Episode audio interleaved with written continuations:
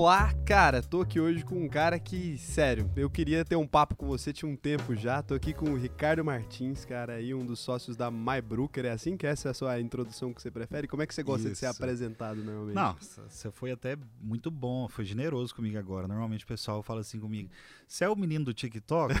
né? Aí eu aceito. Não. Então estou aqui com o menino do TikTok. Eu aceito, tô, tô, tô aceitando, né? Enquanto estiver gerando resultado, tá bom. Cara, e assim, é, eu queria te perguntar uma coisa. Como é que começou essa coisa do TikTok na sua vida? Cara, o TikTok, na minha vida, ele entrou dia 13 de abril. É Uma, uma data fácil de lembrar porque é o dia do meu aniversário. Então, assim, eu comecei 13 de abril do ano passado. Então, imagina, vamos na timeline aqui. Tava começando todo esse rolê de pandemia. Entrando nisso, a gente vendo o primeiro lockdown. E eu entrei no TikTok, apresentado por uns colegas corretores, que já performava bem. A gente tem um grupo de corretores dos, dos melhores, assim, do Brasil. E tinha dois deles fazendo divulgação de TikTok. E eles falaram, cara, gerou um, um resultado de uma venda de 2 milhões e 600, de uma cobertura em Balneário Camboriú, por causa de um TikTok. Aí eu falei, opa, Que isso, Aí eu, cara. me surgiu o alerta. Aí eu falei, vou experimentar isso. Eu tinha visto o TikTok antes. Só que eu entrei lá fiquei assustado, cara. Porque assim, eh, o conteúdo é muito zoado. Então, é, tinha, era muita dancinha, muita besteira. E eu, cara casado, o dia que eu peguei o TikTok a primeira vez, eu tava do lado da minha mulher, cara. Aí eu abri lá assim, apareceu umas três bundas, assim, logo na sequência. Aí eu falei, porra, velho, não quero mexer com isso, né? Não, não, não vou ganhar dinheiro aqui. Aí, Onde que começa o dinheiro? Falou assim, eu vi formas de atenção. gastar aqui, pra ganhar não vi ainda. Cara, e pior que no RD Summit, um tempo anterior, tinham subido no palco. Eu não lembro quem foi, cara. Um desses pica aí subiu lá e falou: Cara, TikTok é a próxima rede, pode investir. Paulo falava desde sempre, cara. E eu não dei ideia, velho. Eu não dei ideia. Então atrasei entrar. Só que aí no dia que eu vi o cara falando que fez uma venda de um imóvel de 2 milhões e 600 pelo TikTok, aí eu falei: opa, alguma coisa que tem. Aí o que, que eu fui fazer? Fui estudar o algoritmo da parada. Primeira coisa, eu gastei uma semana entendendo como funcionava. é, a, a- por que, que os vídeos viralizavam, como funcionava o algoritmo básico. Aí eu entendi e comecei a fazer, cara. Aí de lá pra cá tem pouco mais de um ano, né? A gente tá indo pra 1 milhão e 700 seguidores no TikTok e eles vão cascateando para as outras redes também, né? Eu sou nativo do YouTube, nativo assim, né? A primeira que eu comecei foi YouTube. Então eu já era bem posicionado assim, dentro do meu ramo. Guardadas as devidas proporções, né? Uhum. Dentro do meu ramo, eu era bem posicionado. E, mas aí o TikTok foi uma verdadeira explosão. né? acabei me tornando assim, sou embaixador do TikTok. Onde eu vou, eu falo pro pessoal fazer. E eu vi você, eu vi essa faz um pouco tempo agora, eu tava vendo o seu TikTok lá. Cara, eu fico. Você falando esse negócio de análise de algoritmo, eu analiso só o seu. eu, fiquei, eu fui subir no seu TikTok pra Aham. caramba. Porque eu falei assim, cara, o que, que tem esse maluco, né, cara? Porque assim, é muito fácil você encontrar um cara, falar assim, pô, esse cara tem 10 milhões de seguidores ali. O cara contando umas piadas, o cara aparecendo de um lado e do outro, o cara fazendo. Tem, tem, um- tem um certo um grupo ali de coisas. Eu até fiz o primeiro lá, falei assim, ó, esse tipo de algoritmo que foi fazer graça. Então eu peguei e fiz dentro da, da redação, fiz um vídeo de 1 milhão e 800 mil e depois fiz um de 2 milhões e 200. Mas eu não conseguia passar conteúdo. Eu consigo fazer viralizar, se eu quiser Entendi. eu consigo, mas eu não consigo fazer viralizar o que eu quero. Eu consigo fazer viralizar o que, o que eu sei que dá certo ali por uma Entendi. estrutura, né? Desde que seja caricato ou cômico, ou desde que tenha uma surpresa no final. Então, assim, uma coisa que vai quebrar a expectativa, eu sei fazer. Exato. Você entendeu mais ou menos a dinâmica da coisa. Não, mas você não faz isso, cara. Você faz qualquer coisa. Você aparece de frente uma casa assim, mostrando uma casa super incrível e você tá vendendo. Você tá ali mostrando, ah, esse apartamento, 70 e tantos metros. Eu já vi você mostrar apartamentos pequenos, cara. Aí falando assim, Já. imagina, você chega no lugar. Aquilo ali é o seu trabalho. Eu não consigo fazer isso com o meu trabalho, cara. Não Entendi. consigo. Entendi. É, foi um desafio. é, tive que fazer uma série de adaptações. A primeira coisa que eu precisei entender no TikTok, cara, é que ele é uma rede.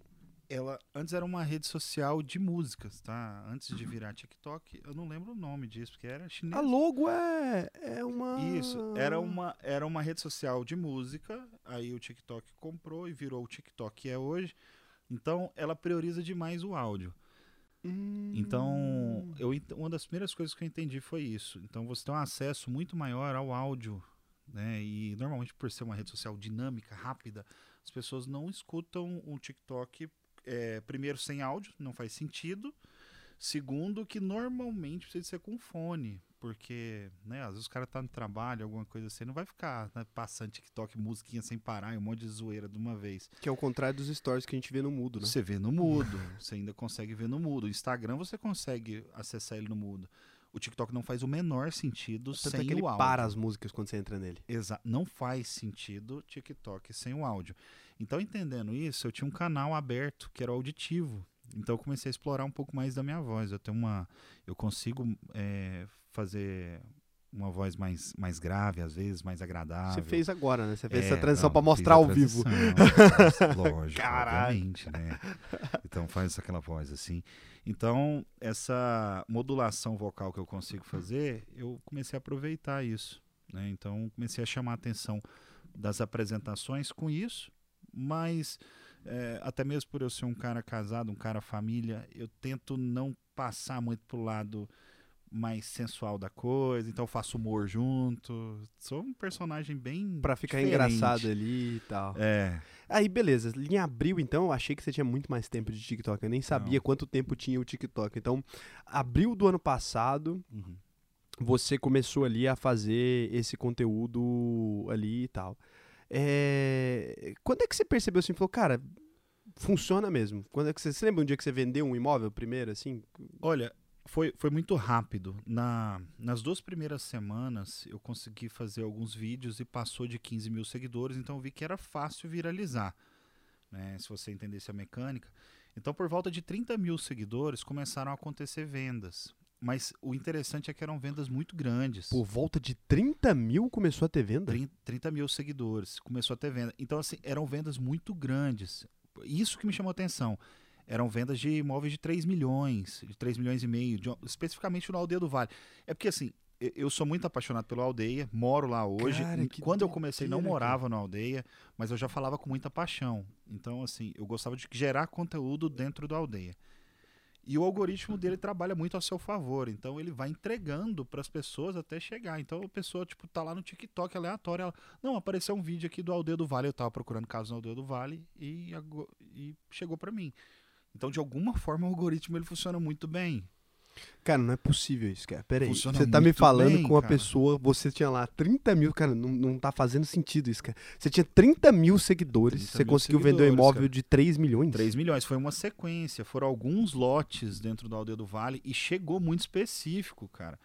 E aí, o que, que eu comecei a experimentar? Isso sem gastar nada com publicidade, nada, isso Nada. orgânico. Orgânico. Eu nunca fiz TikTok Ads, né? Mesmo porque chegou agora, ainda tô Cara. aprendendo.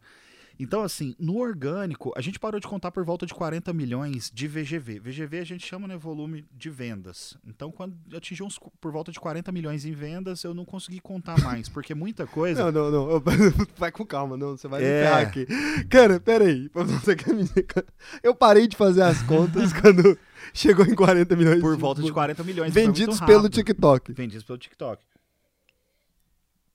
Então, assim, quando a gente chegou nesse número, eu também não conseguia controlar muito bem, porque a venda ela não acontece é, só pelo o direct ou a pessoa falando, ah, vi no TikTok. Muitas vezes ele migra. Ele, ele vê alguma coisa no TikTok, ele migra para o meu YouTube, para o meu Instagram. Essa- esse cascateamento que ele faz é muito fácil, muito orgânico. Assim, o TikTok, ele é muito bom. a- a- o segredo da ferramenta é a facilidade em compartilhar. É, envia pro WhatsApp, muito ele envia fácil, por tudo cara. quanto é lugar, né? Ele aceita Quando qualquer. Mano, quando você aceita o termo do TikTok, você tá vendendo a alma lá, porque ele faz o que quiser com seu conteúdo. Você tá assinando que ele pode fazer uma publicidade com o vídeo seu. Mas ele pede, quando você fica grande, ele pede essa, essa da publicidade, ele pede por último.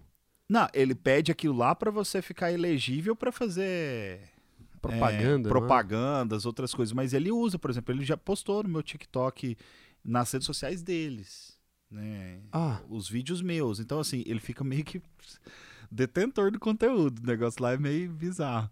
Mas assim, ah mas te funciona pagando muito 40 bem. milhões em vendas ali até a hora que você Não. parou de contar, então Muito ele, bom. eles estão sendo eu legais, tô satisfeito, né? Tô É, satisfeito, não- tô, tô sussa. Mas a- a- aí o lance foi esse. E aí depois a coisa começou a acontecer com mais frequência, é, começou a crescer muito rápido. Então já chegou a dias, assim, por exemplo, eu fazia um vídeo, no mesmo dia eu ganhava 30 mil seguidores. no dia. Né? E quando eu acertava a mão, assim. Então, aí isso foi explosivo pro nosso negócio. Foi muito explosivo. Aí isso foi explosivo ali pro, pra, pras vendas e tal da. da... Também, a gente já vinha crescendo, né? Pô, foi o ano passado, então a gente Isso que eu ia já falar, porque a ter- MyBrooker não era pequena Não, quando você. não, porque não. muita gente atribui, né? Eu vi uma galera falando isso e eu fui pesquisar e, e vi que não. Eu vi uma galera primeiro falando que, que realmente que você tinha crescido, né? E tal, por causa do TikTok, mas não é muito verdade isso, né? O TikTok ela alavancou, mas você já era grande. Então você tá falando aqui agora que você já fazia YouTube e tal. E você já Sim. era um corretor fodão ali. Sim, do- sim, sim. Desculpa a já, palavra já aí, tinha. mas não, é isso era- mesmo. Assim, já tinha ido pro. Tem um evento no, no Brasil que se chama Conecta Mob. Ele é o maior evento do mercado imobiliário. Eu já tinha ido falar no Conecta Mob é, falando sobre YouTube. Então, meu, meu lance era YouTube. YouTube não é rede social, né? É uma ferramenta de pesquisa. É um Google de vídeos, E né? funcionava também pra. Muito bem. Muito bem também. YouTube funciona muito bem dentro do meu ramo. YouTube é o seguinte: é, tem muitos nichos lá dentro. Quando você vai para nichos muito concorridos, é lógico que o grande acaba mordendo tudo, né? Acaba engolindo. Dentro do, do meu nicho não tinha, cara. Então eu comecei a fazer vídeos. Eu fui o primeiro, eu fui o cara que introduziu vídeos imobiliários no Brasil há seis anos atrás.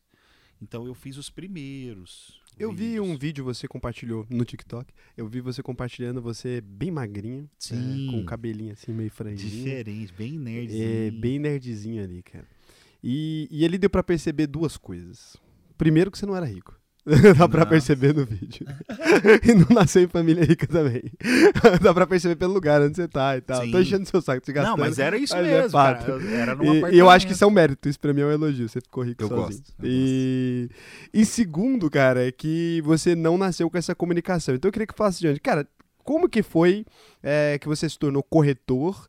E, cara, de onde você veio? Ao que, que você atribui você ter uma boa comunicação? Porque se você não era de uma família rica, e aí pra mim é sempre assim, eu tenho, eu separo assim, olha, eu até admiro os caras que, pô, nasci, meu pai era milionário, eu cheguei a, a 100 milhões. Beleza, você tem seu mérito. É, mas o cara que, pô, não, não tinha porra nenhuma. Favela e- venceu, né? Favela mano? venceu Eu acho mim. massa Eu fico mais feliz. Eu Quando eu tô tiro- conversando com alguém que Cara, parece comigo, eu fico mais Eu feliz. tiro onda disso também. Eu faço isso, eu gosto disso. É, E eu comecei. Eu fui bem aleatório, cara. Não teve nada romântico a minha história. Eu era assim, o pior aluno da escola. Tipo, meu pai tinha aquele sonho dos pais da minha geração. Pô, eu tenho 34. Meu, o que, que era o sonho do meu pai? Era ser funcionário. Era a realidade dele, né? Ser funcionário, fazer uma faculdade, entrava para empresa e aposentava lá. Tanto que ele fez isso. Ele foi. Ele era da Oi. Né? Começou Tele Goiás, depois Brasil Telecom virou Oi. E ele lá. trabalhou 41 anos na Oi, né? E aposentou lá. Então, o sonho dele pra mim era esse. Estudar. Então eu ficava, estuda, menino, faz uma faculdade. E eu não fiz, cara. Eu não fiz. Eu era o péssimo aluno na escola. Namorei com a minha esposa, eu tô há 17 anos com ela. Então namorei com ela, ela me passou. Ela era a melhor aluna, eu o pior. Então ela me passou na escola, ali no, no, no segundo grau, ela que me passava a escola, ela foi me passando. Eu me formei e fui trabalhar com informática, velho. Eu fiz um curso técnico de informática, então comecei a trabalhar, trabalhei na Oi como call center. Depois saí da Oi e entrei para empresa que pres- prestava consultoria de informática para Oi. Você tinha quantos anos no call center ali, mais ou menos? No call center eu tava com 20 anos, né? Só pra montar uma linha temporal. Então vai. tava 20 anos, call center. E aí? call center. Aí comecei a trabalhar como técnico de informática dentro da própria Oi, mas para outra empresa e dava manutenção nos computadores ali. Esse era, esse era o Ricardo, né? Esse era o cara você. tímido, intro- introspectivo, aquele do Oclin, aquele cara lá que a figura, mas eu era cabeludo nessa época. Então, eu era aquele cara. é, em determinado momento eu vi que eu não não estava satisfeito. Né? Assim, Eu não, não queria trabalhar com informática. Eu gostava de informática como hobby. É um erro que às vezes as- algumas pessoas comentam. Era o meu hobby. Quando eu transformei em trabalho, não, não vingou muito. Não gostei. Aí, cara, saí, pedi demissão e fui procurar emprego no jornal, velho. Foi desse jeito. Assim, hoje você não tem essas ferramentas, eu já não procuro emprego Caramba, tempo, você né? procurou emprego ali no, no jornal e Foi, aí nessa então. era jornal. de- você é mas- mais novo, né? Não sei se você, proc- você não Eu procurou tenho emprego 28 também, né, anos, velho? cara. É... Não, eu fui estagiário na, na primeira empresa que eu comecei ali. Entendi. E aí fui, fui subindo ali até.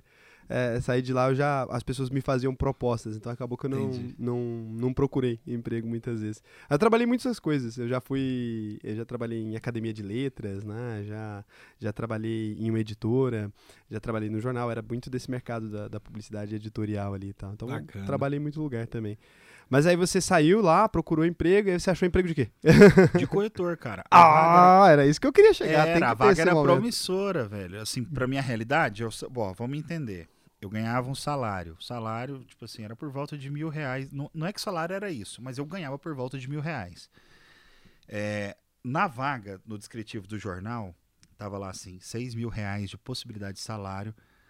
Eu não, não entendi o que era possibilidade, né? Porque é comissão, não tem salário. Possibilidade de salário. Possibilidade. Salarial de seis mil reais. Dá treina... Te damos o treinamento e não existe experiência. Pô, isso aqui é pra mim. Pô, tô- Que isso? Não precisa de experiência, 6 mil de possibilidade de salário, ou é pirâmide ou é corretor. Tá. E, então, assim, eu falei, cara, é isso aqui que eu quero pra mim. E fui lá, fiz a entrevista, peguei um terno emprestado do meu pai, que eu não, não era o tipo de roupa que eu usava, fui com esse terno gigante lá pra mim. Fui pra lá, fiz a entrevista, quem me entrevistou foi o cara que assinou meu estágio, que é o Ronaldo Dantas, meu sócio hoje na MyBroker, fundador da MyBroker. Cara, tá brincando. O cara, e você falou que sua história não era nada romântica. Essa já é uma história. Não, mas Porra, é já dá um assim, filme já o Não, é negócio. porque geralmente o pessoal pensa, nossa, você nasceu pra isso, pra ser corretor, era seu porra sonho. Não, foi jornal mesmo. Então caí de para... Hoje eu, eu sou apaixonado pela profissão. Hoje eu amo o que eu faço. Mas no começo foi hum, puramente procurando um emprego mesmo. E aí comecei a trabalhar lá como estagiário. Fui péssimo no começo. Muito ruim, cara. Muito ruim. Eu fiquei sete meses para fazer minha primeira venda. Depois eu fiquei mais uns sete meses para fazer a segunda.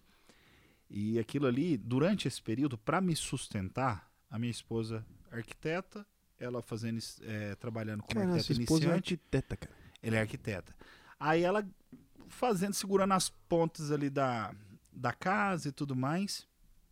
E eu, como corretor sem ganhar dinheiro, comecei a fazer bicos, né? Então, eu já era técnico de informática, então eu formatava o computador, pegava alguma coisa para vender, né? Vendia pão de mel, vendia coisinha. Em determinado momento, depois, há, há uns seis, seis anos atrás, mais ou menos, eu fiz Uber. Então, teve um rolê bem, Caramba, uns seis anos atrás foi- você fez Uber. Fiz. O, o começo da minha carreira ele foi muito ruim, cara. Cara, é Foi muito, ruim. doido isso, mas é, é- mas é muito doido essa história. É, é- é muito. Tem um, tem um fluxo temporal aí que é um negócio muito doido. Não, Você fez, ali, ó, seis anos atrás você tava fazendo Uber. sim. Tava fazendo Uber. Corretor, entenda. Já Eu corretor, aco- entendi. isso, eu acordava Você fazia ali cedo, porque acordava o corretor não vende todo mês. Exato, eu acordava quatro da manhã e eu pegava as primeiras viagens, normalmente era quem tava indo ou pra faculdade ou para aeroporto. Aí eu ficava até meio-dia. Então eu trabalhava das quatro ao meio-dia, de uma hora em diante, que eu fazia um intervalo para almoço, eu ia pra imobiliária. E eu vender imóveis, tá? Então, eu comecei a fazer isso. Eu fui péssimo em vendas, cara, no começo. Então eu demorei muito tempo para engrenar. Eu não, não conseguia me comunicar. Eu era muito bom em dar desculpa, cara. E tem aquela história, né? Tipo, todo mundo fala, ah, quem é bom em dar desculpa não é bom em nada, né? E realmente. Isso é bom e não é desculpa, né? É, eu dava muita desculpa. Então, eu jogava a culpa para meus pais, jogava a culpa para imobiliária. Saí da MyBroker, tá? Saí dela. Aí fui para outra imobiliária. E lá que eu comecei a aprender a trabalhar. né? E agora, cinco anos atrás, eu voltei para MyBroker. Já em uma condição diferente. Voltei como sócio. Então, Então aí teve todo um rolê, entendeu? é um Fiquei rolê fora, grande. Fiquei fora. Aprendi a performar como corretor estando fora da MyBroker. E, e sem ser sócio, né? Você aprendeu ali dentro de uma corretora normal, você aprendeu a vender. Normal, vendia, fiz todo aquele trajeto do corretor de imóveis que eles sofrem hoje, montar barraca, ir para tal lugar, Isso ficar aí no você sol, fazia? fazia, normal. E a- mas aprendi a vender. Mas e que que tá? Vamos lá. Então agora, como sócio da MyBrooker, por que, que a MyBrooker não conseguiu te ensinar a vender e a outra conseguiu? Não, na verdade o problema estava em mim, cara, porque eles já eram de uma veia de treinamentos, não estava tão sistematizado como é hoje. Hoje a gente sistematizou. Então, por exemplo, tem um, um- um cronograma fixo de treinamentos. A cada trimestre tem uma, uma academia de vendas para todo aprender, mundo. uhum. Né? Na última, por exemplo, a gente tinha 600 pessoas ao, presencial, fora os online. Né? É muito doido, porque como você tinha essa dificuldade pra vender, isso hoje pra você é muito importante, né? Você deve imaginar que os outros corretores têm, e aí como você teve essa dificuldade ali do seu background lá, você trouxe isso pra... Cara, facilita muito. A minha história inspira muitos corretores, porque eu passei por todas as fases do corretor. Pelas fases muito ruins, eu fiz o que muitos corretores não gostam de fazer e que tem dificuldade. Então, quando o cara fala assim, pô, tô cinco meses sem vender, eu falo, eu sei o que, que é isso, mano. Eu sei o que, que é ficar sete meses sem vender. Então, eu sinto a dor desse cara, eu entendo onde estava o problema. Então, hoje eu trabalho muito. Como o meu primeiro problema não é que não tinha ensino, eu que não, eu que tava travado, era ego, velho. É, O ego é uma praga. Eu não queria aprender. Eu achava que o meu Você acha que jeito- era ego? Você achava que tava bom do jeito que você fazia? Mano, sinceramente, eu acho que hoje o cara que não aprende, depois que existe criar o Google, ele é ego, velho. Ele não tá disposto a Ou aprender. não quer, não quer aprender. Ele não tá disposto Eu a nunca tinha aprender, pensado isso, mas é um pouco de ego mesmo. A pessoa acha que já sabe, né? Cara, a- o pessoal fala assim, Ricardo, é, muitas vezes eu faço uma coisa meio de ostentação e tal, uma pegada mais, mas usando humor, né? E eu- mas eu falo pro pessoal, não, cara, eu sou humilde. Humilde não tem nada a ver com dinheiro, tem a ver com querer aprender o tempo todo, cara. Eu, eu relaciono muito humildade com isso, ter um cor- coração ensinável. Então, o tempo todo eu tô aprendendo. Você tava sentado comigo ali fora, eu tava como se eu estivesse numa aula. Eu tava, de fato, querendo aprender com você, com o que você tava me falando. Então, assim, quando eu entendi isso, aí a coisa virou. Aí eu comecei a ler. Eu não tinha prática de ler. Comecei a estudar sobre vendas. Comecei a ir em tudo quanto é palestra, treinamento. Eu sentava com qualquer pessoa que eu encontrava na rua, eu queria aprender. Eu ia pra loja, eu queria aprender com o vendedor, quando ele era bom. Se- quando ele era ruim, eu queria aprender com ele por que, que ele foi ruim. Pra eu não fazer por que igual. que ele fez ruim, né? O que que você é tão É, ruim assim? Eu faço Porque- isso. É, não, cara, eu vejo os ruins e falo, cara, isso aqui eu não posso fazer. Olha, ele falhou aqui, eu tenho que fazer diferente. Então eu comecei a aprender. Então hoje eu ensino isso. Eu quebro no- nos meus treinamentos que eu vou fazer com os corretores, a primeira coisa que eu tenho que trabalhar, velho, é a cabeça da galera. É mindset, é mentalidade. Os caras não têm mentalidade de, de aprender, de crescer. Eu tenho que tratar problema que o cara adquiriu lá com 5 anos de idade, velho. Então, a gente tem que ser quase que psicólogo, a gente que é treinador de pessoas, né? Aí depois que eu trato essa parte da cabeça dele, aí eu vou entrando nas técnicas e como fazer mesmo o to-do do, do mercado imobiliário. Cara, que doideira. É, é muito doido, sério mesmo. Eu não sabia que sua história era assim. Foi bom que eu descobri ao vivaço aqui, que eu não tava preparado pra ela. total. Foi, foi react total. Porque assim, eu achei que já tinha virado há muito mais tempo. Você falou do, do Uber seis Não, anos mano. atrás. Pô, com 29 anos então, então com a minha idade ali, mais ou menos, você ainda tava nesse rolê. Você ainda tava na... Fudidaço, mano. Tava fudidaço ainda. Era, morando num apartamento Minha Casa Minha Vida. Eu, cara, eu dei um salto muito interessante. Eu saí de um apartamento Minha Casa Minha Vida para Aldeia do Vale. Né? Não teve intermediário? Não, teve outro Não, apartamento no meio? Não, foi muito rápido. foi um Cara, que salto, assim, loucura bem que é essa, cara? foi- Isso não faz sentido, cara. Foi, foi interessante, né? Então, saí do, do- dos carros. A, Pra galera que dois não é anos de atrás Goiânia... eu tinha um Etios, aí então hoje tem a, aí Porsche, outros Ah, carros. você tem um monte, você mostra lá direto. É, né, então foi muito rápido as- essa a girada, né? O, o processo foi demorado pra cacete. É o né? que eu pergunto pra galera. Quanto tempo você demorou pra ficar rico da noite pro dia? Exatamente, é bem por aí. Mas eu gosto de usar. eu- você que é um cara que ensina outras pessoas também, eu gosto de usar muito aquela analogia do bambu chinês, né? Que ele tá crescendo pra baixo, você não vê, ele tá um toquinho pra fora. Aí depois ele cresce anos pra baixo. De repente ele cresce em uma semana, ele cresce em poucas semanas cresce 20 metros. Aí cara ficou anos "Pá". crescendo pra baixo. Aí ele pensa, pô, cresceu rápido? Não, não é que foi rápido, é porque tava criando pô, bagagem, conhecimento, todo aquele rolê que você teve de, de executivo, pra você ser o cara que você é hoje, com tanta empresa que você tem, o sucesso que você tem, então foi muito cavado, velho. É muito, é muito tempo. Não, você cavou pra É, caramba. é isso, quanto tempo se leva, né, pra ficar rico da noite pro dia, é o que as pessoas não É. veem, né? Você vê ali aquele pá, último passo. Mas é, é isso, essa analogia sua do, do bambu chinês eu nunca tinha ouvido, não, mas foi a melhor mesmo. Porque assim, se o cara, ele observa, né, primeira coisa, ele pode primeiro, duas impressões que dá pra gente tirar da mesma história. Então, a- alguém pode estar olhando todo dia ali pra aquele pedacinho de bambu ali, falando... Não tá crescendo. Não tá crescendo. Não tá dando, adiantando nada essa merda que esse maluco tá fazendo. Então você tá ali. É E pode chegar o maluco no último momento ali e fala: caralho, o cara ficou rico de uma hora pra outra. É isso. E exatamente, é o, o lance do bambu chinês. Gostei disso, cara. Essa é boa, cara. Depois você analogia. pesquisa lá. Ele é muito boa pra ensinar esse tipo de Você plantou um princípio. bambu chinês na sua casa? Não, cara, isso é, é, é, é um símbolo, né, cara? Você tem Eu que plantar, fazer, cara. É o símbolo da sua história, Eu cara. preciso. Eu criei alguns símbolos no decorrer dessa, dessa, desse rolê todo, por exemplo, da lupa. Essa- Da lupa toda casa tem de rico, né? Ninguém sabe por quê. É, Mas não. todo vai parar lá, o povo te dá. O povo me, eles me falavam, né? O, o Ronaldo, que é meu sócio, ele falava, cara, toda casa de bacana tem uma lupa. Aí eu comecei a criar essa história, né? E Mas tem comecei a falar isso, comecei a falar isso. Aí eu abri um e-commerce de lupa, vou inaugurar ele agora. Você abriu mesmo o e-commerce de lupa? Daqui, daqui, alguns- daqui uma semana eu acho que tá de online lupa bonita, já. decorativa e tal? Vou, vou lançar, fazer lançamento de lupa e tal, tem todo um rolê, mas... Que isso, cara? Não, é, cri- criei a demanda, né, velho? A gente criou a demanda. Criou a demanda de lupas aí pra ficar rico. de lupa. Mas tem que ganhar de presente, dizem. Você tem que dar pra alguém. Não pode ser uma lupa que você tem ali que você comprou. É, então, vamos criar esse... Tem que criar isso aí. Você vai ter que falar pras pessoas darem de presente a lupa. cara. é isso. Outra, outra dessas que tem, eu não sabia. É, meu sócio, né, o Paulo, eu fui. Dei uma faca de presente pra ele pra ele fazer churrasco. E aí ele falou assim, pô, agora tem que te dar dinheiro, cara. Eu não sabia disso. Se você Como der uma assim, faca pra alguém, eh, a pessoa tem que dar dinheiro, senão acaba a amizade, corta. É mesmo, meu pai me deu uma faca, eu não sabia dessa aí, dá um não. dinheiro pra ele, cara. Aí ele me deu, pegou lá, ficou desesperado, arrumou 100 reais. Chegou lá, falei, porra, não podia ser nota de dois, então? Aí ele falou, não, não, foda-se, é a que tem aqui. Aí eu falei, ah, tá bom. Rapaz, é Eu não mesmo. sabia, cara. é. Aí. É Tô isso. aprendendo agora. Eu também, Já é ganhei faca. Já foi aí. Ganhou faca, você, a amizade tu sustentou? Não, eu ganhei do meu pai, pô. Por isso que a gente tá meio stream tem, que, tem, que, tem que dar uma faca pra ele.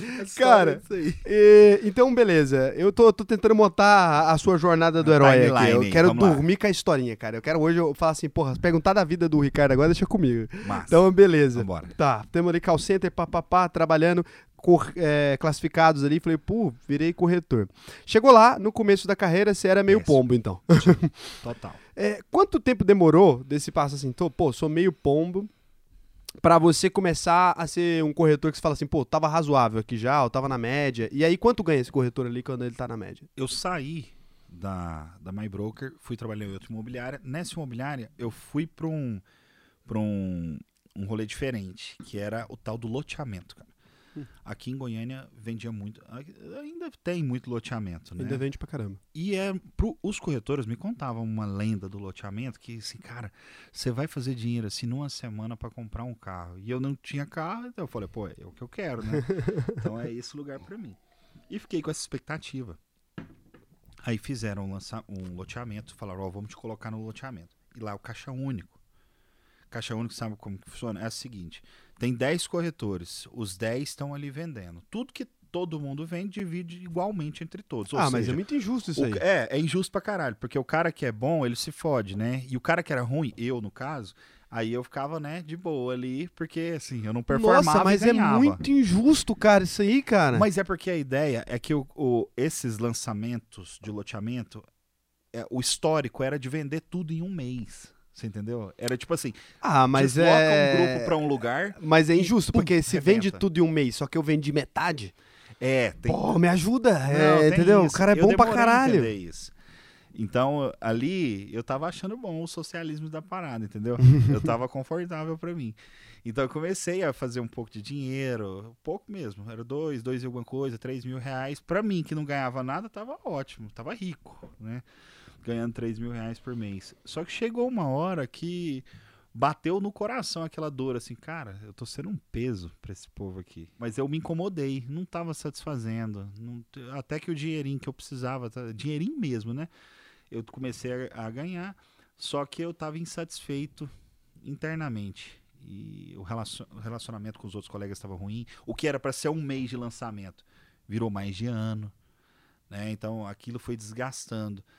É, até que eu falei, cara, vou contratar um coach. Na época, ó, entenda, há seis anos atrás, sete, não tinha, não falava de coach igual é hoje, não. Hoje coach é tipo, ficou meio que zoado. Não, eu ainda acho normal ainda. Muita gente séria que eu não, conheço. a quantidade que eu tô Ah. dizendo. Ah, não. Ah, Banalizou é, é o porque termo. eu acho que é, eu acho que tem muita gente ruim, né? E todo Sim. mercado que tem muita gente ruim Eu amo coach, cara. Eu. Eu amo. eu- então, assim, eu entendi. Inclusive, foi ele que mudou minha vida. Eu contratei um cara pra ser o meu coach. Eu não fiz uma formação. Naquela época você- era Era isso, você não formação. virou coach, você Não, eu contratei um contratar coach. um coach. Falei, cara, é isso que eu ia falar agora, pra contratar é bom. Me socorre.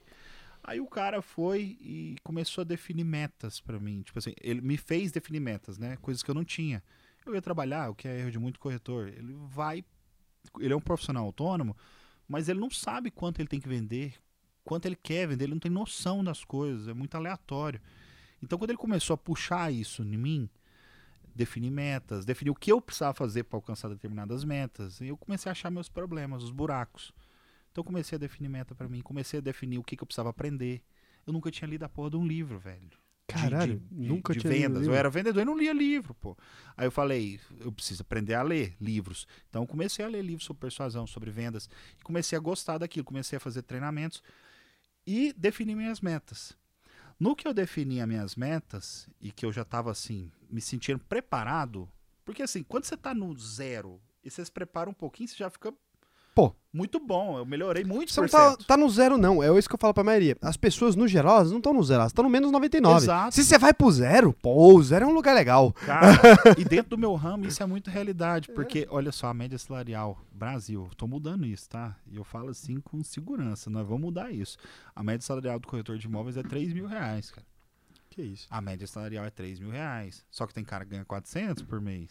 400 mil? Se a média é 3 mil, é isso que É é, porque o, tem gente que fica um- lance. Fica fica 5, 6, 7 animal igual eu ficava 7 meses, entendeu? Então, e esse é o lance. A média é essa, é porque você pega, por exemplo, É. ah, a média do salário do, do cara é esse. É porque tem um maluco que ganha 20 mil, tem um maluco que ganha 100 reais lá, que ele tá se fudendo há Exato, 12 velho. meses. Aí Exato. você vai e divide e parece que tá tudo bem. Exato. O Exato. 3 mil ainda seria uma média, pô, pô, pô, vai falar, pô, às vezes eu ganho um salário mínimo e ainda tá na média. Só que não é isso. A- quando você fala com a média do piso de uma, de, um- de uma área específica é esse, significa que tem um maluco muito fudido. Exatamente, exatamente. Então, assim, eu comecei a- fazer, já estava mais ou menos, né? O que já era muito bom em relação a todos os outros. No mês que eu defini a meta, que eu queria vender lá 10 lotes no mês, tipo, chutei alto também. Eu vendi, é um cara que vendia um a cada dois meses, eu falei, eu quero vender 10. E deu certo, cara, eu vendi 8. Tá brincando. Eu vendi oito, porque eu já estava preparado. Só que não, não, não acaba aí, não. A, a sacanagem veio que acabaram o caixa único. Cara, tipo, uma semana antes. Aí eu peguei a venda dos oito só pra mim. Aí que os caras ficou puto comigo. Mas hoje são meus amigos. eu- alguns trabalham, são corretores novos. Cara, você. Não, não tem. Eu, Então, até eu tô assim, com raiva. Não, Que que é isso? Você ficou ali maçando barro, Total, fazendo velho. porra nenhuma, no mês que você decide agir na vida, mas aí é Foi. Deus, cara. Aí no Foi. mês que você decide. Pô, mas o negócio é, às vezes eu falo, tem umas coisas na vida que é sorte. Você precisava dessa porra. Foi, velho. Você precisava. Se não fosse desse jeito, se no mês que você definiu não fosse assim, você ia falar assim, pô, não adiantou nada. Eu fiz tudo isso e não mudou nada, eu ganhei o mesmo tanto. Aí- Então você precisava disso. Não, aí ganhei 20 mil num mês. E pra mim, cara, isso foi assim. Aí eu falei, cara. Mas acho que pra todo rico, mundo aí, velho. pô, vocês pegam, joga pra cara e fala, rico, tô rico, velho. comprou o carro. Aí você Nossa, falou, entendi o velho. lance. Tô Dá o rico. carro, tô. O vender lote compra carro. Rapaz, aí eu fiquei feliz. Aí a partir daquele dia eu comecei a aprender, comecei a treinar. Fiz uma meta pra mim com o coach. Falei, cara, quero fazer uma viagem internacional. Minha família nunca tinha pra, viajado pra fora. Nem me- meus pais, nem o da minha esposa, ninguém nunca viajou pra fora. Eu falei, eu quero. Não era dentro da minha realidade, mas eu falei, pô, já que é pra sonhar, vamos sonhar alto, fazer meta. Eu entendi o jogo da meta. Beleza, vamos pra Miami. Minha ilusão era Miami. Eu tinha na minha cabeça, quando eu pensava no exterior, eu queria ir pra Miami. E fui no final do ano. Consegui. Comecei o processo de coach no começo do ano. No final do ano eu tava decolando pra Miami, minha esposa grávida de sete meses. No meio dessa parada aí ela, ela engravidou, né? Tava com o Arthur. A gente viajou pra lá. Cara, esse negócio um de definir meta funciona pra caralho. Se você Funciona, definiu uma cara. meta que você vai. eh, que você vai chegar no bilhão antes do fim desse ano, você chega. Que é loucura, porque assim, cara. é- é, a gente não, não cai num resultado, você sabe disso. A gente não cai num resultado por acaso. Que, que, que caiu aí, Ah, mano? o celular. Quebrou não, né, Não, velho? não, quebrou Celular quando cai, a gente já vê. Ai, vou olhar pra tela. Não cai no resultado por acaso. Não, nunca é por acaso. O pessoal, é, quem, quem não tá habituado com isso, infelizmente a maioria da população, 95% ou mais, É mais. é, vive, é, eles acham que, por exemplo, um cara ficou rico. É tipo assim, ele pô, tropeçou e caiu dentro da riqueza, né? Ele nunca quis isso, mas a gente quer muito e a gente planeja, não só querer, a gente planeja pra chegar lá. É um passo a passo. É É isso, a gente tem um. A, a gente vai definindo metas para chegar Sim. em determinado lugar. Então eu defini isso, viajei para Miami e lá, cara, ali virou o jogo. outra vez, né? Foram várias viradas. Lá eu fui a, a lazer, mas como eu tava numa vibe gostosa, era tipo uma viagem que eu conquistei. Eu cheguei lá e comecei a observar o que os corretores de lá faziam. Eu acho que é natural, a gente vai para outros lugares, a gente começa, a gente sempre acompanha o mercado nosso, né? Eu fui para lá, acompanhei o meu mercado, que é imobiliário, e comecei a entender como o corretor americano trabalha. Aí eu me surpreendi com uma realidade que eu não conhecia. Lá, muitos corretores americanos, cara, eles são, tipo assim, uma profissão massa. Eles ganham 5% do valor da venda também. Sim, Ou seja, um milhão de dólares, cara, ele ganha 50 mil dólares. 250 mil reais em uma venda. O cara às vezes vende duas, três. É muita coisa. Então, assim, eu comecei a ver uma realidade do pessoal bacana, se vestindo super bem, uma coisa lifestyle legal. E, e eles faziam muito branding, cara. Aqui no Brasil, a- o, o mercado imobiliário ele é extremamente engessado e tradicional. Então, eles não sabem fazer branding de pessoas, não sabem fazer marketing pessoal. É tudo em cima do prédio. Eles vendem hum, é, tijolo, cara. Eles Vende vendem tijolo. Então, assim, e lá não. Eu olhava um outdoor, cara, lá em Miami Beach, aí, tipo assim, o outdoor imobiliário era a cara do corretor. Aquilo ali me impactou pra caralho. Eu falei, cara, o corretor pôs um outdoor em Miami Beach com a cara dele, velho. Falei, como? Aí comecei a fazer essas contas. Comprei uma câmera lá, comprei um monte de coisa, gastei igual um milionário, velho, lá. Aí me quebrei também, né? Quando eu voltei, eu me fudi. Teve- Eu gosto quebrei. muito dessa história. É, Quando você pensa se fosse, pô, agora tá na ascensão. Não, não, lógico que eu Ainda quebrei. não. Claro que eu quebrei. Porque assim, Meteu o louco. eu fiquei, é, fiquei 15 dias fora, gastando tudo que eu tinha e que eu não tinha. Quando eu voltei, é porque você perde o, o ritmo de trabalho dentro do mercado imobiliário. Então, 15 dias sem fazer nada, E sem prospectar, sem voltei, nada, você fica mais gastei 15 tudo. fudido. Me fudi. Aí, resultado, tive que vender até algumas coisas que eu comprei lá, vender pra me sustentar durante um tempo, mas a câmera ficou. Comprei minha primeira câmera. Era uma Sony daquela Super Zoom.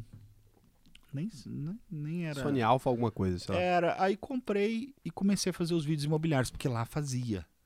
Hum, lá fazia. Você veio com essa questão. Falou, pô, Aí vou eu vi, pegar vou fazer ali. aqui. Aí comecei, velho. Aí comecei a fazer o vídeo apresentando os imóveis. Comecei a pensar em escala, comecei a pensar, pô, eu tenho que visitar um imóvel 40 vezes, velho. Ouvir 40 nãos lá, incomodar o proprietário, gastar minha gasolina, gastar meu Melhor tempo, mandar gastar o vídeo. Vou mandar o vídeo dessa porra. Aí comecei a fazer o vídeo completo do tour dos imóveis. Ah, Aí foi aí que começou. Cara, nossa, mas você foi muito visionário, cara. Aí que começou. E botou um outdoor com sua cara na rua já? Já, já coloquei. Aê, Nossa, finalmente alguma coisa, pô. Isso aí precisava, Precisava, cara. Nossa. é. Então aí você começou a fazer os vídeos por conta disso. Uhum. Cara, YouTube. que doideira. Aí você fez os vídeos ali e aí você mandava pro cliente e aí Mandava você pro cliente. Primeiro que não é só o vídeo, né? Porque não é mostrando o imóvel. Tem muita corretora que faz isso. Você não faz isso. Eu vi seu canal também. Você mostra uma experiência de viver na casa. Acho que seu Exato. grande diferencial é isso. E aí, o que, que acontece? Quando você vai visitar o imóvel com um corretor, com um cara padrão, na verdade esse cara te ajuda a achar defeito no imóvel, sabia disso? Eu sempre tive essa sensação. Porque o cara vai visitando ali os ambientes e aí tá aquele troço vazio, cara. E aí ele começa a mostrar pra você um negócio vazio. E quando você mostra um negócio vazio pra alguém, você começa a procurar defeito, porque você olha pra uma sala e não tem nada. Pô, o que que tem? Tem uma rachadura. Aí você olha pro negócio, não tem sei lá o quê, aí não tem nada. Agora, quando você mostra uma visão guiada do que que dá pra se fazer ali, que é uma coisa que você faz, foi assim, ó, entrei nessa sala agora, olha esse lugar. Imagina você aqui tomando um café da manhã, você vai preenchendo com o imaginário, você vai preenchendo Exato, com a coisa. Então, normalmente, é, esse vídeo ele ajuda a vender. O corretor, a visita tradicional, ajuda a não vender, cara. Eu juro pra você. Eu não, não sou um cara que eu gosto de imóveis, já não gosto. Mas tem vezes que o maluco consegue me convencer que alguma coisa faz um pouco mais de sentido. E no geral, se esse vai, se eu vou no imóvel com o cara, aquele corretor, meu cara meio cansado, aquele sol da tarde, o maluco suado na testa no meio suado, você já tem uma sensação ruim, cara. Já tem uma Exato. sensação muito ruim. A experiência do dia já tá sendo ruim. Sim. Então a chance de vender aquilo ali diminui muito. Eles, mas olha, eles são treinados dessa forma. O cara é Eles entram cansado. no mercado imobiliário a, a vender o que eu falei, tijolo, cara. Então eles vão cuspir muita informação em você. É isso. Ele decora, e, e isso é uma falha da própria incorporadora, porque ela treina eles assim. As consultoras treinam, os treinamentos Ah, é um treinamento pra isso? Eles treinam os corretores. Só que o corretor, ele, ele precisa saber as características técnicas, óbvio. Isso é o básico, porque o cliente sabe. Hoje, com o Google, o cliente entende tudo do imóvel. Então, mas assim, qual Só que na hora da benefício tem? visita, ele não tem que falar Não isso. tem, porque não tem benefício nenhum. Ele não precisa falar isso. Ele tem que saber, caso o cliente pergunte. Se o cliente perguntar, eu tenho que saber na ponta da língua. Só que dentro do imóvel é relacionamento, velho. Eu tô ali pra me Nossa. relacionar com o cara. Você me deu a sacada agora. Eu entendi o que, que aconteceu na minha vida visitando imóveis na minha vida. O maluco vem e realmente é uma sequência. Ele decorou. É isso. É porque ele vem com uma sequência assim: ah, é sol nascente, sei que lá, tantos metros, tarará, área. Ele começa a repetir essa coisa, né? informações em você, cara. A- a- eu falo que o atendimento saudável, eu tenho que falar durante 30%. O cliente tem que falar 70%. E outra, é assuntos relacionados a vocês. Vocês têm que conversar. É, um- é uma venda de confiança, cara. Se eu comprar um copo desse aqui, eu não preciso confiar no vendedor. Eu tô vendo o copo, eu tô pegando ele aqui. Agora, pô, vou, vou me enfiar num, num, num financiamento de 30 anos.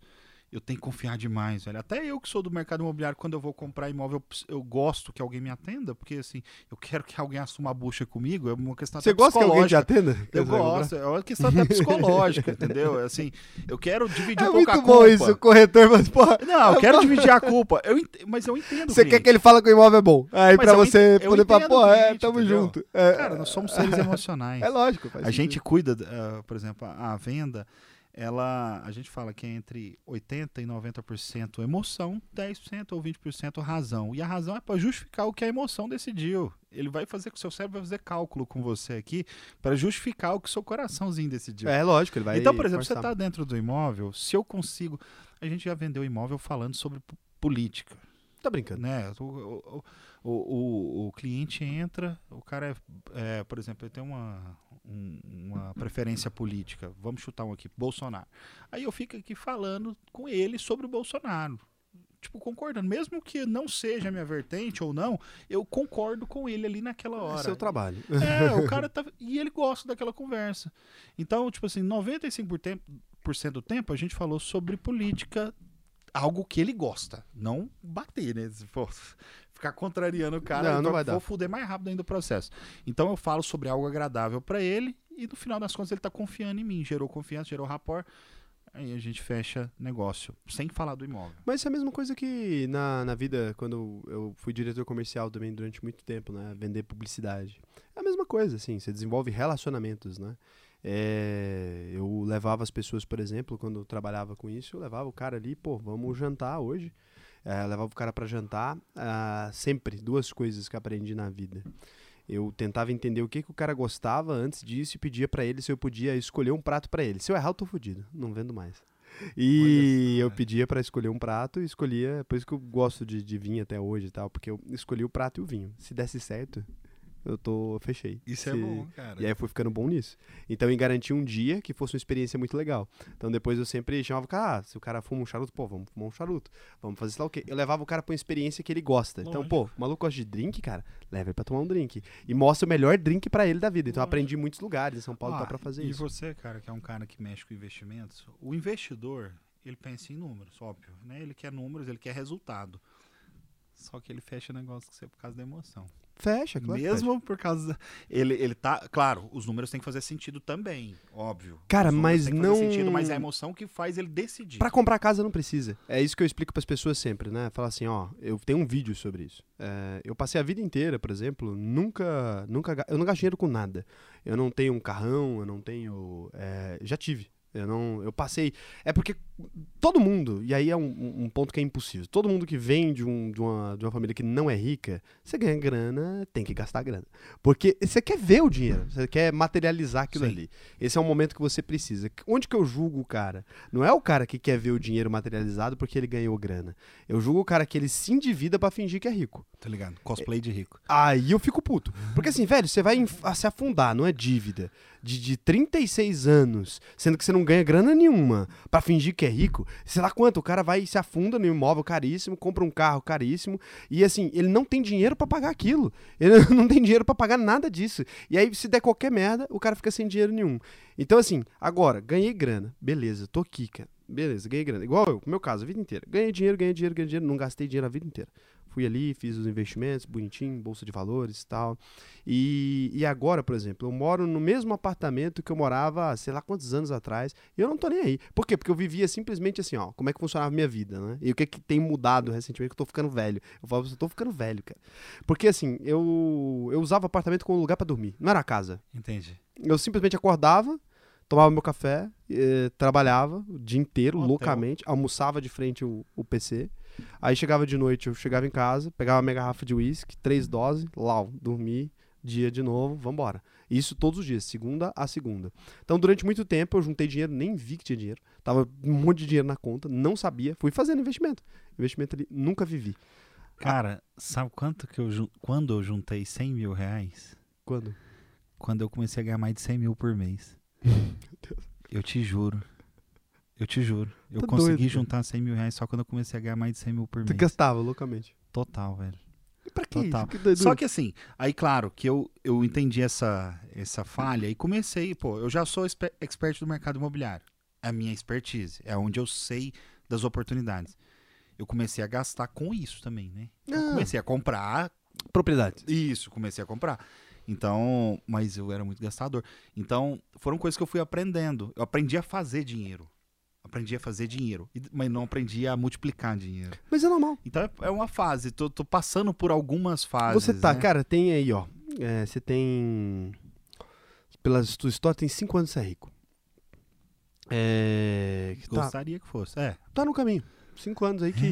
Ah, você é rico. Você é um cara que você tem. é, é, um- você pode comprar a- aquilo que qualquer pessoa que é muito rica pode, Sim. talvez não na mesma quantidade. Sim. Então, assim, porra, você não pode ter 10 Ferrari se você quiser. O maluco Exato. que é bilionário, Sim, ele sim. pode. Mas uma você consegue. Sim. Então, se você quiser vender essas coisas lá e, pô, compra, em vez de três carros, tem um, você compra uma Ferrari. Você tem o acesso a isso. Uhum. E, e esse é o momento que você está passando ali. Então, olhando sua história inteira, é perfeitamente previsível que você esteja no momento que, pô, vou, vou comprar as coisas, eu quero ver, é, eu quero ver, eu quero comprar. E aí, com o tempo, obviamente, o que tende a acontecer é perder a graça. É, porque chega um ponto que você vai. assim, pô, eu não vou ficar. Você pode comprar o que você quer poder comprar. Você está testando agora, seu cérebro está testando. Será que pode? Vou lá comprar, vou testar se pode. Exato. Aí você vai outro brinquedo, e vai outro É tipo brinquedo, e isso. vai outro brinquedo. Só que aí, em algum momento, você fala assim, porra, não é esse o jogo. Porque esse aqui você ganhou. Você ganhou esse jogo já. Você não tem mais que brincar disso. Você ganhou. Você já é um vencedor nesse jogo. Agora você vai querer falar assim, cara, o que, que dá pra fazer agora? Foi isso que veio na minha cabeça depois. Porque eu não queria comprar porra nenhuma. Eu não quero comprar nada. E eu falei assim, se eu não quero comprar nada, pra que eu trabalho? E aí você vai ter que responder essa pergunta. É, que vai chegar um dia que você não vai querer comprar mais nada. É verdade. Mas olha só, eu sou um cara. é, eu preciso entender algo. Eu sou. Tudo que eu tenho hoje eu enxergo muito como ferramenta. Então, por exemplo, quando eu vou trabalhar. ah, vender um treinamento para um corretor. Porque eu também treino corretores e quero corretores no meu time performando. Esse cara, ele ainda está num estágio da vida, dentro da pirâmide de Maslow ali, tá? Vamos entender a pirâmide. Dentro da pirâmide, ele já tem a necessidade básica, é um cara que está ali, né? Ele, ele ainda não passou daquela parte de, de ter as coisas, ele ainda quer isso aí, ele ainda está buscando essa fase. Então, eu mostro essa fase para ele, porque eu preciso puxar a- É o avatar transformado. Você É, mostra o sucesso eu pra ele se esforçar. com ferramenta. Eu preciso mostrar. Eu preciso mostrar. concordo. Porque, porque ele ainda não transcendeu para essa parte, para outra que já não tem a ver com isso. Se eu faço isso, ele fala, pô, qual que é a graça? Porque para ele ele ainda não passou por essa. Mas eu concordo. Eu, Então, eu assim- não acho que tá errado. Eu não, não ia.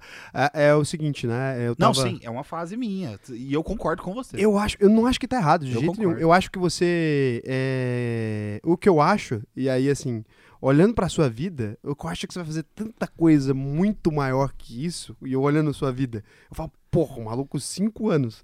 É, é essa transformação, né? Eu olho pra você e falo, caralho, é essa transformação em cinco anos que eu olho e falo assim, isso, esse, esse pequeno trecho, o carro e tal, pra mim, é uma grande piada sua.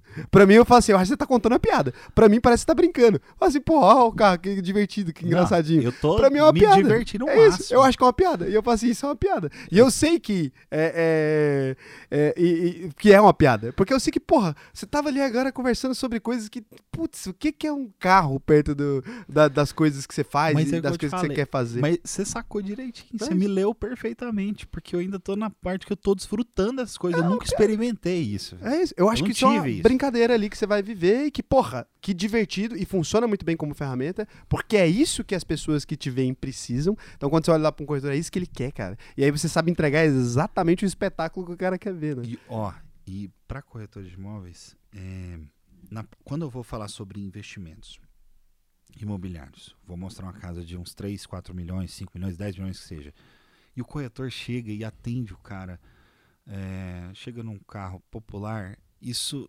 O, o cara que está comprando, automaticamente ele faz alguns cálculos. É, nós somos preconceituosos, o ser humano. Mas no mecanismo de defesa. Não estou falando preconceito no, no sentido ruim da palavra. Ele faz leituras automáticas. Então eu olho para você, você chegou num carro tal, falo, pô, você não é bem sucedido. Eu faço cálculo muito rápido. Eu não vou pagar para ver, chegar lá, conversar com você, entender que você, na verdade, não dá valor para essas coisas. Então eu faço uma leitura automática. Com certeza. Então, para essa leitura automática, então eu ensino os corretores, cara, a fazer brand, eu ensino eles que eles precisam. É, pô, Cara, isso vai facilitar o processo da venda Não, mas isso é necessário. Isso aí eu nunca discuti. É isso que eu tô falando o seguinte, olha só. Hoje, né, eu posso me vestir do jeito que eu quero. Eu não pude a vida inteira. Isso aqui pra mim é a libertação. Eu uso uma meia vermelha por libertação. Eu fui executivo a vida inteira e eu O seu comercial precisa. não, Você eu não sabe, podia. o- o Lógico, É. eu não podia. Pra você ter noção, eu não podia nem ter um carro perdulário. Se eu quisesse ter um carro caro, eu não podia. Tinha que ser um Audi preto. É isso. É o carro do executivo, porra. Você se veste como aquilo que você é. Então é o carro preto, o Audi preto lá, A3, sedã. Não pode ser mais que isso. Não pode fazer barulho. Não pode ser um carro que chama atenção. Todos os dias de terno bem cortado, alfaiataria, lá pá, Hugo Boss em cima, bonitinho, sapato, tudo certinho todos os dias da minha vida, cara. Eu joguei esse jogo bonitinho. E é porque eu joguei isso muito bem que agora eu posso usar a roupa que eu quiser. É porque eu massa, fui velho. muito bom nesse jogo. E eu era muito bom mesmo. Porque eu já cheguei a alugar um Rolex pra ir numa reunião. Era assim que eu fiz dinheiro. Primeiro eu. Tá certo. Primeiro eu me pareci rico. Cosplay. E aí eu fiquei. Só que de maneira inteligente. Lógico, Eu nunca me fuder. endividei pra fazer isso. Eu nunca comprei um carro sem saber o que eu tava fazendo. Cara, eu Exato. fiz tudo aquilo num desenho específico. Porra, ah, eu tenho que, eu sou corretor, eu tenho que ir numa reunião agora, eu tenho meu carro popular. Sabe qual que é o jogo, cara? Beleza. Marca todas as reuniões pra um dia só, aluga um carro. Vai num carro alugado, bota a roupa mais bonita do dia e faz sua grana. Porque se você não fizer no outro dia, você tá fudido. Então era esse o jogo. Quando eu era mais novinho, quando eu tinha 18 anos e tal, você acha que eu vou fechar contrato falando pras pessoas que eu sou coitadinho? Você acha que eu virei diretor de empresa falando, pô, ah, eu sou, eu sou bonitinho, eu vim da família pobre. O caralho, eu aprendi a fingir que era rico desde sempre. Lógico. Então eu entendia de tudo, entendia de vinho, entendia de comida foda, tá? Até hoje entendo, Precisa, porque eu cara. estudei isso a vida inteira.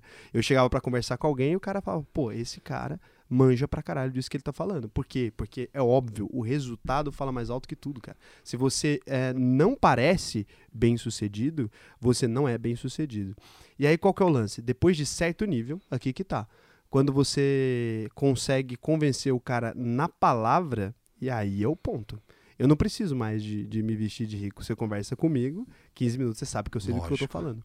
Então, hoje, você chega, você olha e fala, ah, é um menino. Depois de 15 minutos, senta comigo na mesa que eu faço meu show. Então agora é com Nossa. palavra. Agora é Nossa. com palavra, mas durante muito tempo não foi. Porque eu não era, eu fingia que era.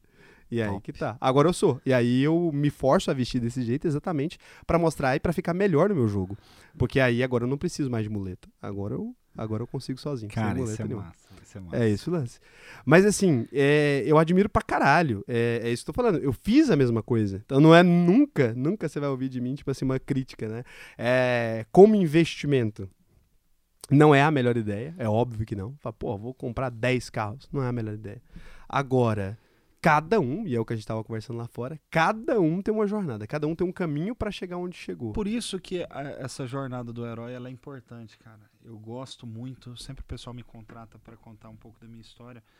É, eu preciso que o corretor ele se enxergue no- em alguns pontos da história, né? Pra Na entender tem. aonde o ele cara pode tá, se enxergar em qualquer lugar, né? para cara? onde ele é, ele que precisa entender aonde ele tá, né? Para não dar um passo maior que as pernas. Hoje é claro que assim, eu consegui encurtar um tanto do, do caminho desse cara porque eu entendi o jogo.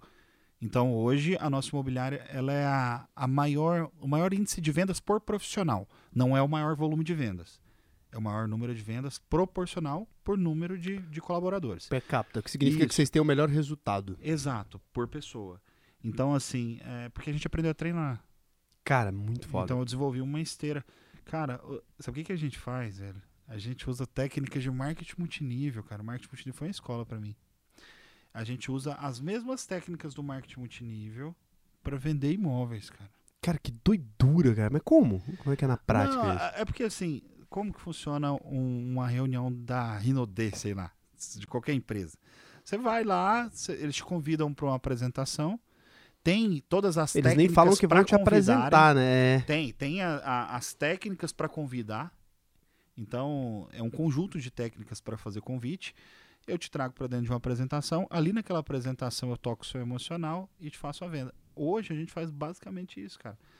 Os meus corretores são treinados para trazer pessoas para dentro da imobiliária. Quando eles estão dentro da imobiliária num ambiente descontraído, eu faço uma palestra, falo sobre investimento, falo sobre como rentabilizar, crio um contexto para ele e ali a gente faz as vendas. Mas, claro, é, esse produto tem que fazer sentido mesmo.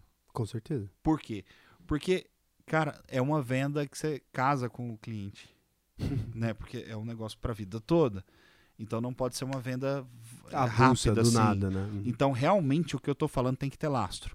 Tem que ser verdadeiro e tem que fazer sentido. Por isso que eu não pego qualquer produto. Hoje as incorporadoras batem na minha porta para eu pegar os produtos deles. Eu escolho a dedo só os que vão rentabilizar. Só os que Só aqueles que funcionam O que eu mesmo. sei que vai funcionar bem. O que eu sei que não vai funcionar bem, eu nem pego para vender. É, porque você não quer nem... Você já tá no não estágio que você quero pode me escolher. desgastar. Eu não quero me desgastar. Qual foi o imóvel mais caro que você já vendeu, cara? Tava com essa pergunta aqui. Mais caro? Não, como corretor, cara, eu, eu performei baixo. Não, mas que é a cara. empresa. Não, com a empresa já vendemos imóvel de 50 milhões já. Putz, o que, que tem no imóvel de 50 milhões? Não, fazenda. Não é Aham. casa, não. Ah, vamos pra casa. Fazenda, imóvel Porra. comercial, já vendemos. Cara, já. 50 milhões, cara, é grana, hein? 50 milhões. Eu anunciei a casa do Janguier, cara. A casa do Janguier, eu anunciei ela por 75 milhões. Eu soltei um vídeo dela num dia, no outro, um cara, no outro dia, o cara tava aqui no Brasil, veio de Miami, marcou uma reunião com o Janguier pra vir. Não deu negócio, infelizmente. Porra, mas, Mas 70 milhões é uma 70 bica. milha, cara. E ela tá zoada. Ele vai ter que gastar mais uns 60 milhões pra ela ficar boa. Mas é 120 que ele vai ter que vender? É, não, o que comprar. O Janguier não vai mexer. É uma casa de uns. Ela boa é uns 120 milhões. Ela funcionando. Nossa, cara, mas o que, que tem numa casa de 120 milhões, cara? Tudo que você puder pensar que tem num imóvel tem lá, cara. Ela fica Nossa. no Morumbi. É, é uma casa com 4 mil metros quadrados de construção, 8 mil de terreno, cara. Ela é um, é um shopping, velho. É, é gigante. Nossa, que bizarro, cara. É Uma casa gigante, desse valor, Era cara. do dono do banco. Oh, agora eu esqueci. Um, um banco que quebrou, cara, que teve uma, um rolê. Banco Pan? Pan-Americano? Não, não foi o PAN, Pan-Americano é cara. do Silvio, não? Agora eu esqueci o nome do banco. Aí sei que teve todo um rolê, negócio de corrupção, era o dono desse banco. Aí essa essa casa foi a leilão. O Ah, Janguier ele comprou ela comprou. por 27. A intenção dele não era morar, era fazer uma escola. Isso é público, tudo ele, o leilão é público, essa conversa é Não, pública. é claro, eu sei, isso é um cara que você não ia falar isso se É, não fosse. não, não, a por isso que eu conversa- não... não, mas eu tô meio vinho, pode, pode ser que eu poderia falar alguma coisa, mas não falei não, é- isso é público mesmo. Essa casa ele comprou pra fazer uma escola, né? Ele é do é o ícone Do do, grupo do C. estudo, né? Uhum. Então o cara ele queria montar, mas aí a pandemia veio e mudou a mente dele com relação a escolas físicas, né? Aí, ele largou de quer mão. vender. quer Nossa, dá vender pra a montar uma escola da casa do tamanho que ela é. Dá, eu olhei lá, cara, me lembra só aquela do professor Xavier, saca? Ah, um negócio bizarro de grande, assim. é, coisa louca. E, cara, uma pergunta que todo mundo deveria fazer pra um corretor, né? Você mora na casa dos seus sonhos ou você quer outra? Não, não moro na casa dos meus sonhos ainda não, cara. Eu tô sonhando com outra aí. Eu ainda não, eu não tô naquela. Eu teria que fazer uma loucura pra comprá-la, né? Ah, não faça então. É, você vai me aconselhar a não fazer, né? Vamos ver quem que ganha. Os meus Cara, instintos malucos. Depois de, de anos, né? é, desse tempo todo, juntando dinheiro e tal, decidi esse ano que eu vou construir uma casa. Massa. Mas é porque eu quero uma casa do jeito que eu. Que eu, que eu desenhar ali, do jeito que eu, que eu quero ela mesmo, né? Casa pra morar, cara, não pode entrar na conta de investimento, não. Não, não entra. É por isso que eu tô te falando. É isso Tem que eu ia falar agora. te dá prazer mesmo. Não entra, é isso, é cara. o tesão de sua vida. Mas não entra porque não é investimento. É. E, e não tem que ser. É isso que eu ia falar agora. É porque assim, as pessoas, né? Eu sempre falo que, olha, quando a gente vai falar.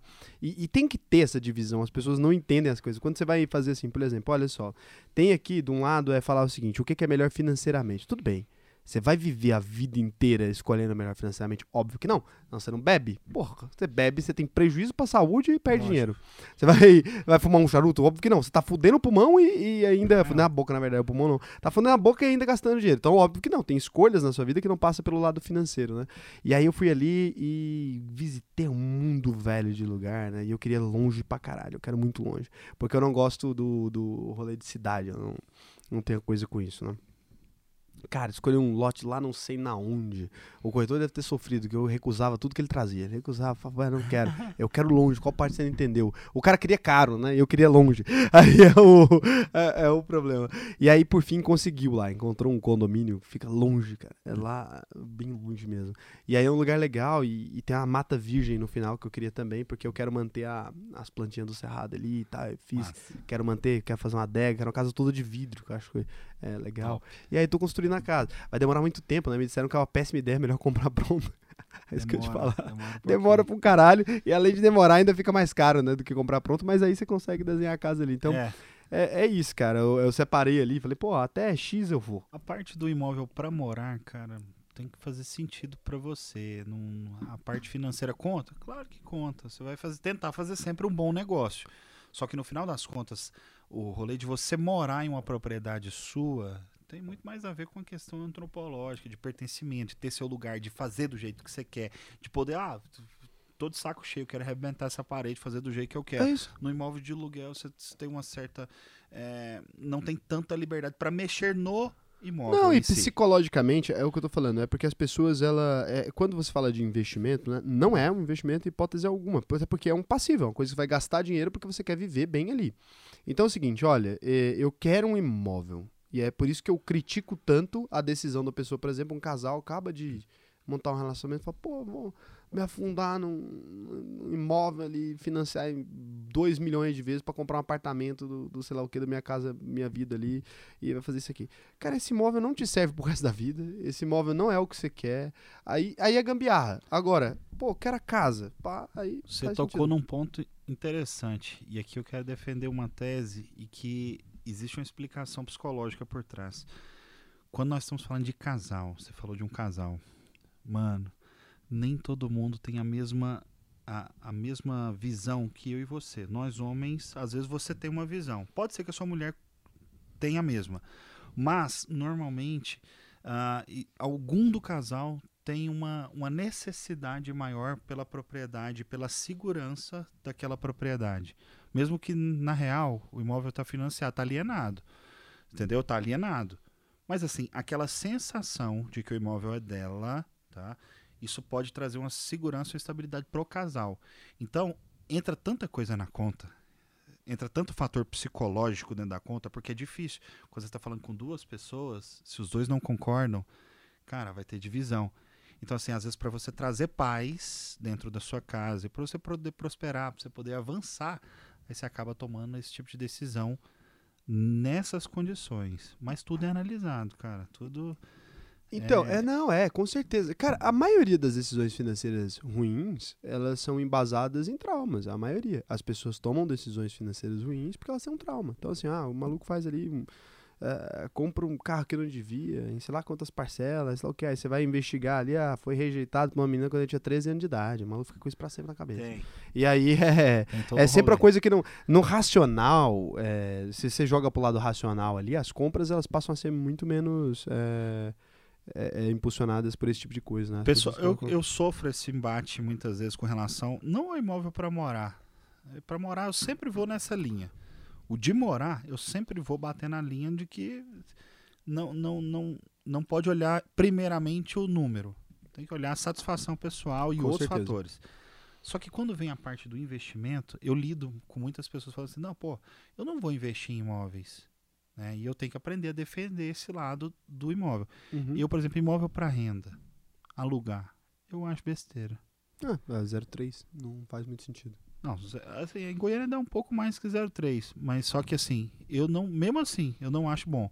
Mas existe hoje aqui em Goiânia apartamentos que eu consigo fazer 2% ao mês, cara. Isso é muito alto, velho.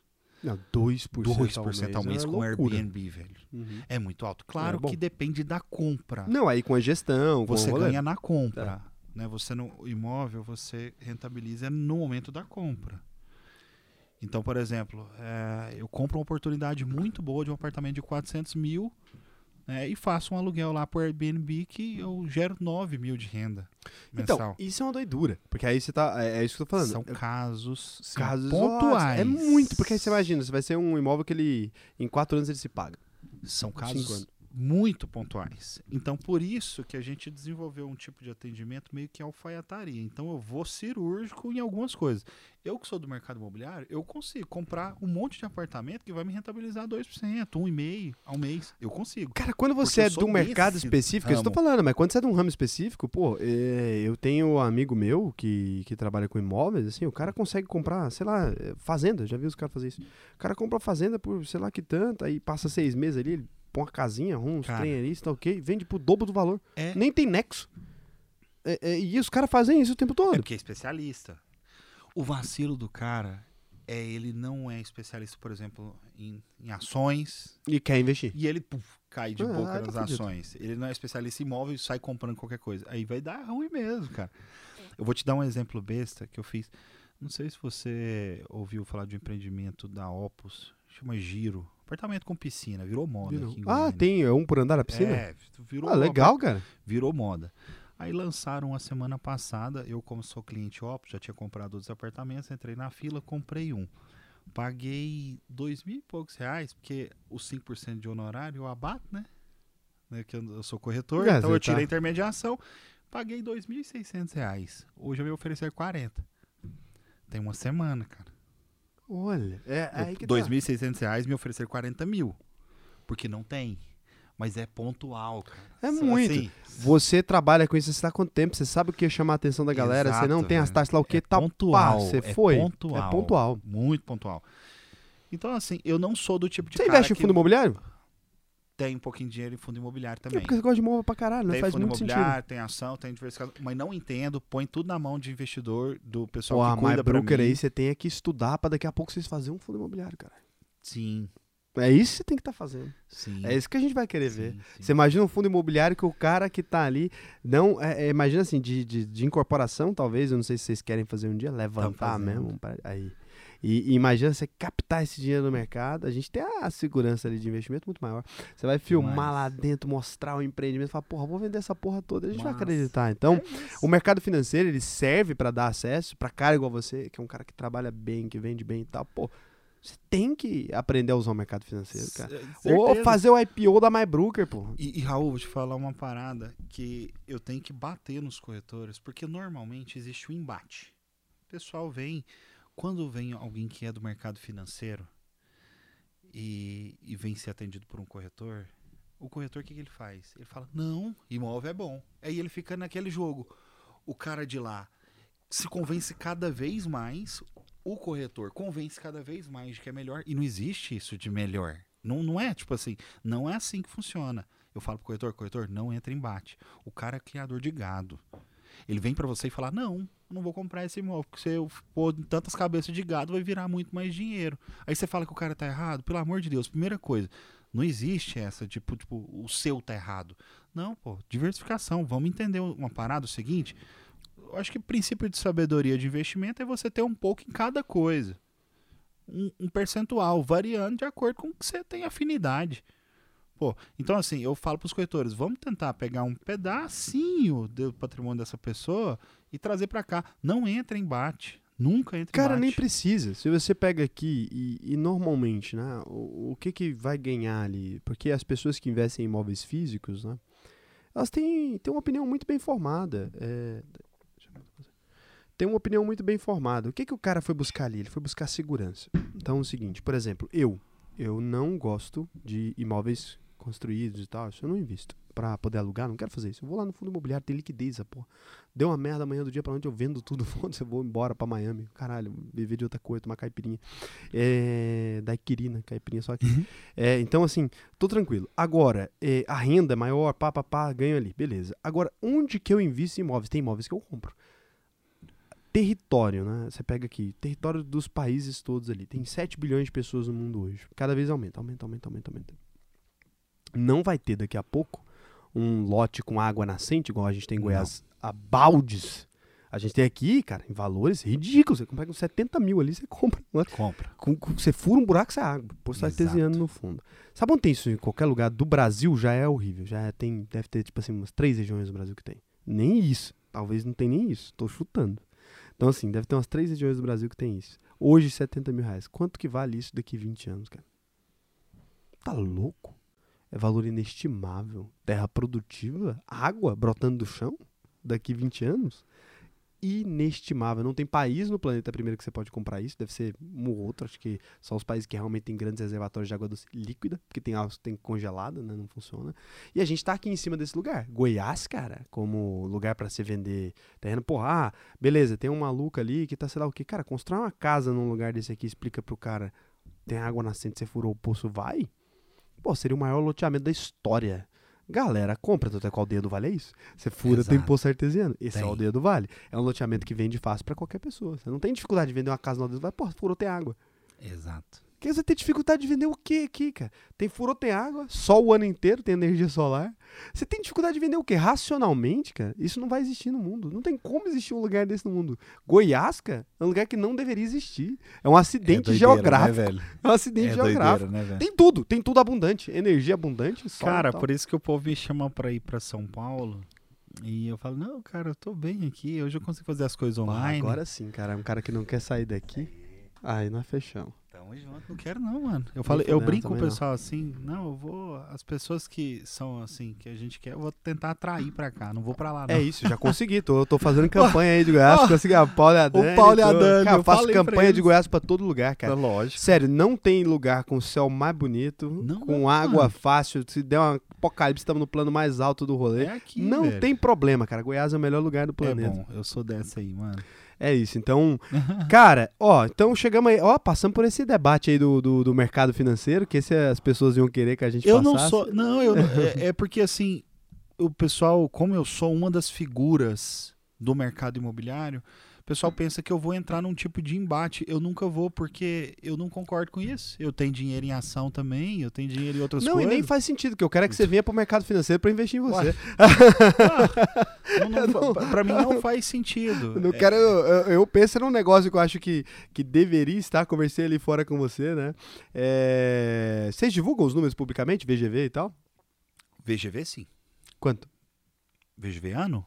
Uhum. O ano passado foi 700 milhões, né? Mas vocês já têm tamanho de mercado já. 700 milhões.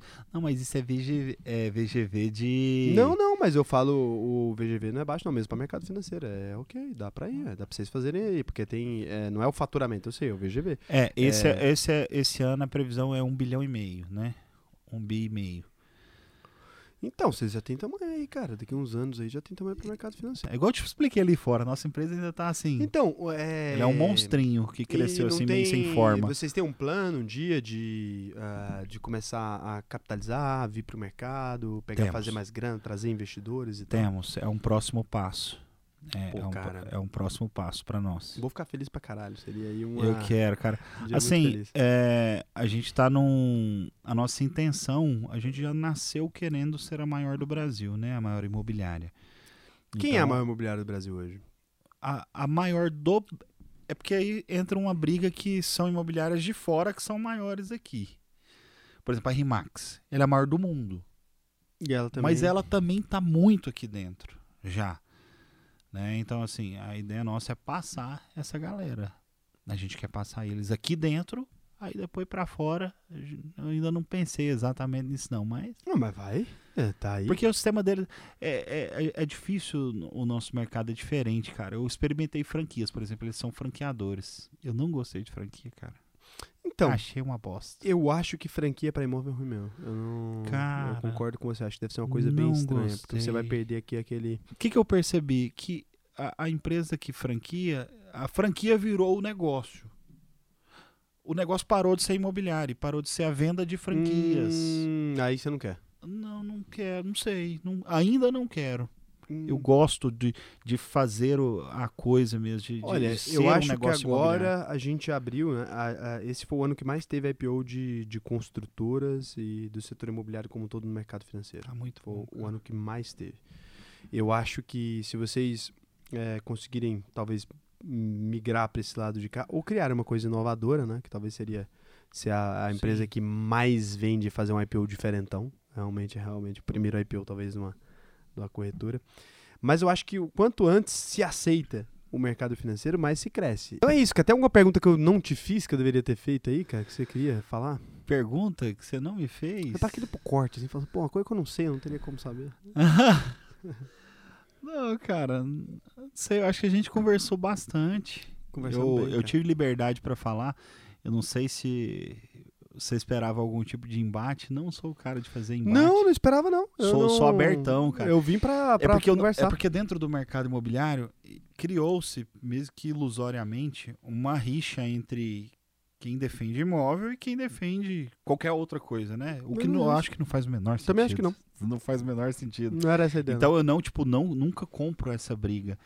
Eu sou da, da vertente de, de, de ser, ter diversificação e procurar especialistas de todas as áreas. Acho que é isso. Não sou muito a favor da galera ser aventureiro. Eu acho que o povo se fode por ser aventureiro. Tipo assim, ah, vou pegar meu dinheiro e vou fazer na tora porque alguém tá falando que é bom, vou em tal lugar. Aí se fode. Ah, Aí eu vou em faz tal sentido. lugar, aí se fode. Eu gosto muito de consultor, velho. Eu faço tudo. Até as coisas que eu poderia fazer eu mesmo, eu gosto de ter um consultor pra fazer pra mim, velho. Pra Porque eu não sou poder pegar um especialista, velho. Cara, é, a gente quando tem um- um- uma doença, coisa, procura um médico. É. Quando você precisa construir uma coisa, você É procura um velho. engenheiro. Cara, É eu isso. acho que faz parte, né? Eu não tô estudando isso, não me especializei nisso. O ideal é ter alguém. É óbvio que eu estudo tudo pra ter uma noção das coisas. Exato, mas você nunca tá ali, pô, todo dia. Eu Não vou... é meu ramo, Ah, né? eu fui agora construir minha casa. Você acha que eu vou lá escolher um lote eu mesmo? Vou. vou... Pois é, velho. Maluco? Porra, todo dia ali. Eu fui lá, falei, pô, vou achar um corretor. Lembrei de um cara que eu gosto pra caralho. Liguei pra ele, falei, porra, vamos lá, preciso comprar uma. Falei, "Cara, você? Eu falei, é eu. Vou comprar aqui, quero construir minha casa num condomínio aqui e que seja longe. E expliquei pra ele. E aí ele foi tentando, e cara, foi super bom, funcionou. Paguei a comissão feliz da vida, não tem problema com isso. Cara, você falou de Goiânia. Tem mais uma coisa que eu queria falar defendendo a nossa cidade. As- a liberdade que nós temos aqui em Goiânia, do jeito que eu saio na rua, cara.